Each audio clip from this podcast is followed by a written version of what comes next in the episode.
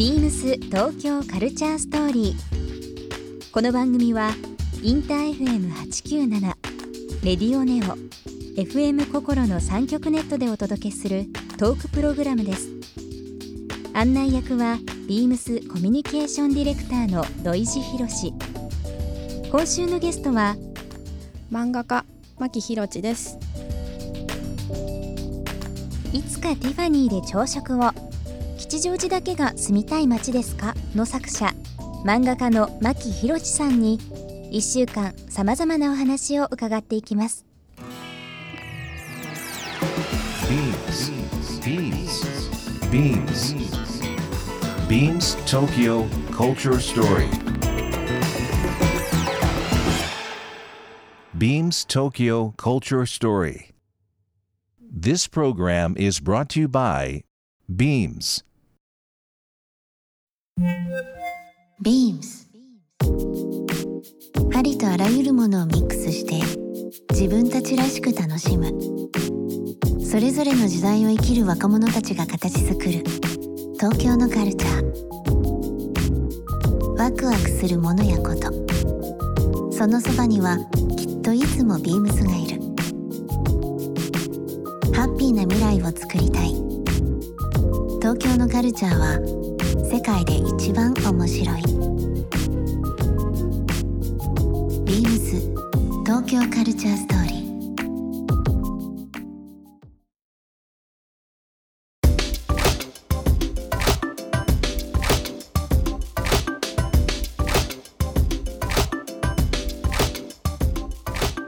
ちょっと前後しちゃうんですけど、はい。漫画の話の流れで、はい。改めてなんですが、はい。漫画家になろうと思ったきっかけって何だったんですか、漫画家になりなろうと思ったきっかけは、うん。ちょっとこんなおしゃれなあのラジオであの微妙なきっかけなんですけど、あの私小学校2年生ぐらいの時にセイント・セイヤが大好きで、ででうちの両親は私が3歳ぐらいの時に離婚してたんですけど、お父さんがこう私に好かれたいのかわからないんですけど最近ち私千尋って本名なんですけど、ちーちゃん最近何が好きなのって聞かれてで私「セイント・セイヤが大好き」とか言ってたらお父さんこうあの私が欲しいってだろうと思って、うん。何を思ったか吉祥寺の漫画の森に行って「セイント・セイヤ」って書いてある漫画いっぱい買ってきてくれたんですけど、全部それが今でいう BL 男同士が恋愛をするなるほど。あの漫画だったんですね。とりあえず車田正美先生じゃない人が漫画を描いていると、うん。それにまずびっくりしたし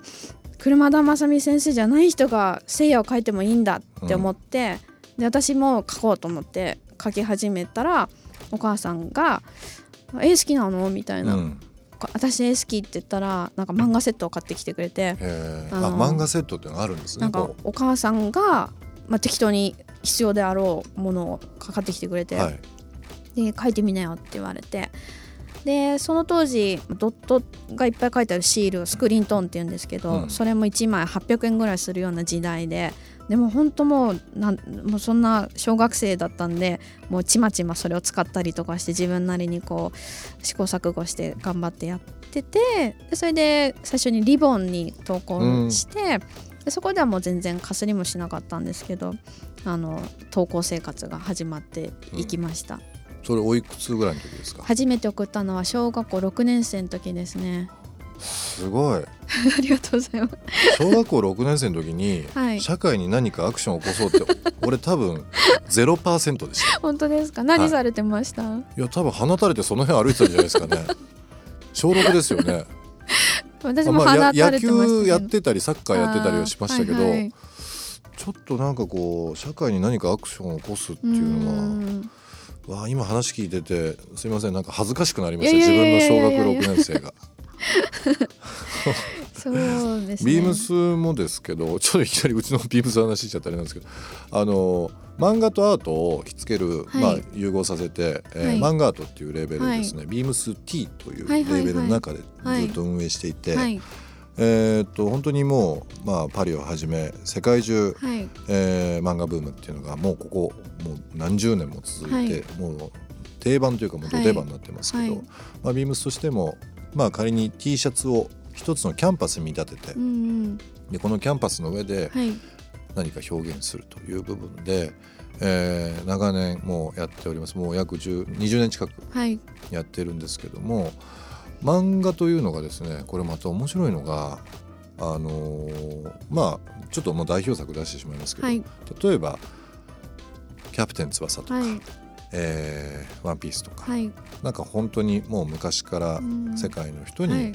知られてるような漫画というのがあって、はい。でそういった部分で日本を知ることもあるんですけど、はいそのビームスティというところで漫画をタイトルにいろんなアートワークするとですけど、うん。漫画興味ない人もはい。すごくこうスッと入ってくるし、あー。単純にそのビッグタイトルなものだけではなくて、はい。それをきっかけであちょっと日本の漫画という存在があるちょっと興味あるっていう、結構海外の人がですね以前から多くて、一つのその言葉が通じなくても、はい。コミュニケーションが取れるはいはい。アイテムっていうのが、まあグラフィックにしてもそうですけどね、だから絵とか表情もついたものとか、うん。本当に一個のアートっていうのが、まあ商売ベースだけじゃなくて、うんいろんななんか人に伝えることができるんだなっていうのはねそうですね。ごく強く思いましたね。なんか私も英会話を習ってる時にイギリス人の先生にやっぱり漫画の話だと分かる分かるみたいなことも多いんで、そういう意味では漫画ってすごいツールなんだなって思いますね。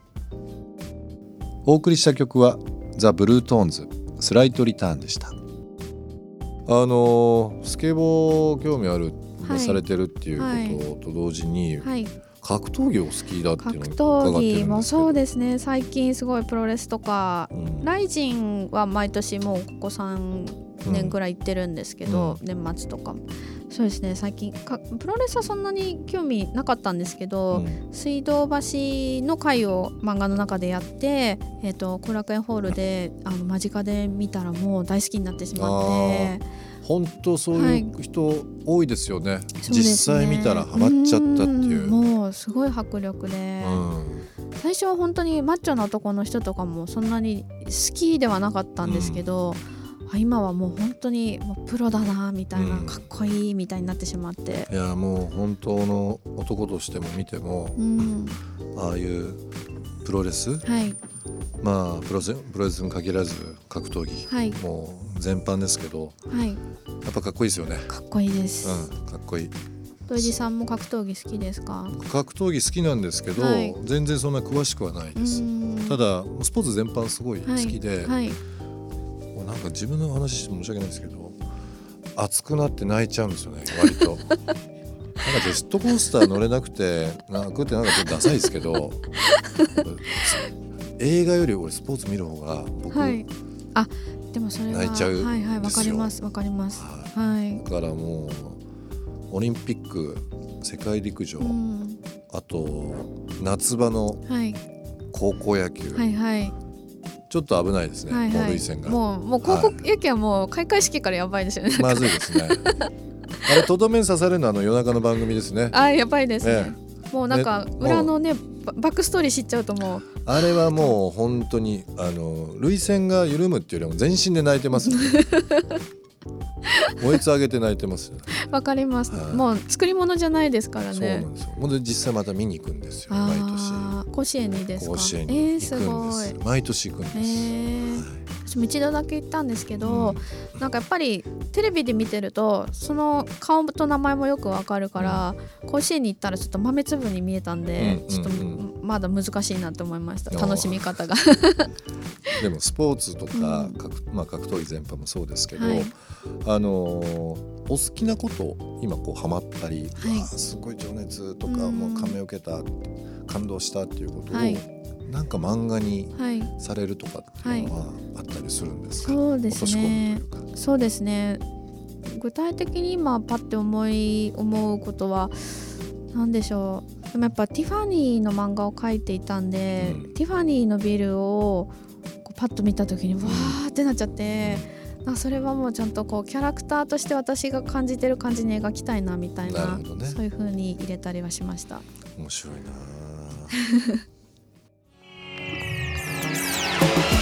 ビームス東京カルチャーストーリー。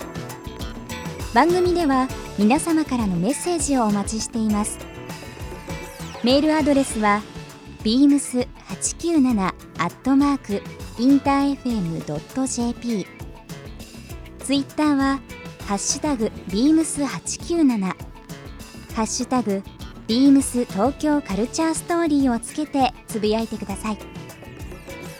またもう一度お聞きになりたい方はラジコラジオクラウドでチェックできます。ビームス東京カルチャーストーリー。明日もお楽しみに。Beams ビームス原宿草加拓也です。えー卒業文集にも書いた夢の一つであったアパレルの道へ進み10年が経ちます。たくさんの人との出会いがあって今でもこんなに自由で楽しい毎日を送れていることを幸せに感じてます。10年以上前から自転車にハマってますサンフランシスコのマッシュに憧れ彼らのルーツを知るべくサンフランシスコに通いました今では個人的に連絡を取り合うようになりビームスで彼らのイベントを開催できたことが思い出深いです beams 東京カルチャーストーリー Beams Tokyo Culture Story. This program was brought to you by Beams.